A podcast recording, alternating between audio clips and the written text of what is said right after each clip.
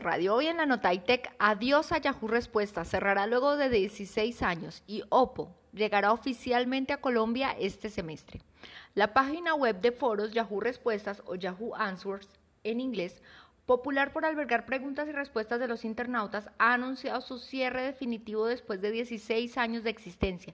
La plataforma está en funcionamiento desde el año 2005, cuando la creó el entonces gigante de Internet Yahoo, ahora propiedad de Verizon, y se convirtió en uno de los portales de preguntas y respuestas más populares en los primeros años de existencia. Ahora, la página principal de Yahoo Respuestas ha comenzado a mostrar a sus usuarios un mensaje en el que advierten del final del servicio. Esto se hará definitivo el 4 de mayo en horario del este de Estados Unidos. Las funciones de la página se reducirán antes de su cierre.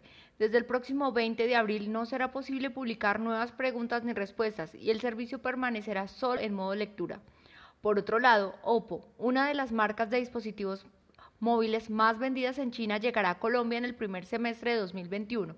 Así lo confirmó la empresa esta semana por medio de un comunicado.